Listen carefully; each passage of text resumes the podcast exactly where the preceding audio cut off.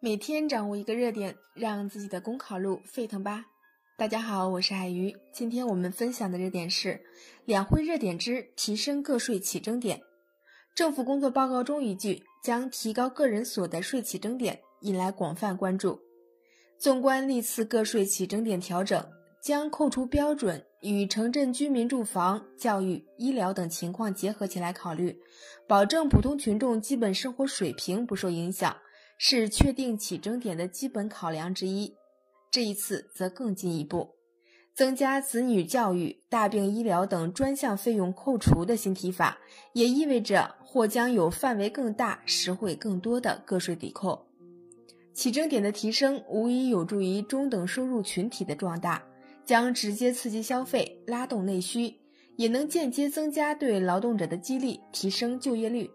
这一次。个税起征点能提到多少？答案还没揭晓。根据税收法定原则，调整起征点必须进入立法程序，需要科学论证，也会根据征求意见适当调整。值得注意的是，分好财富的蛋糕，起征点并非提得越高越好，而应在公平与效率的最优解处下刀。一方面，国家财政与个人财富之间需要平衡。国家财政是全面发展的重要保障。从某种意义上讲，把税金花在刀刃上，惠及全体人民，比税收更为重要。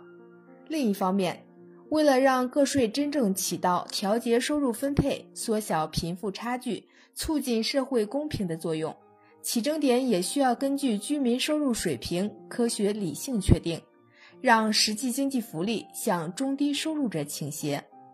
好了，以上是今天的热点分享，感谢大家的收听。获得文字版内容，请关注公众号“公考提分营”。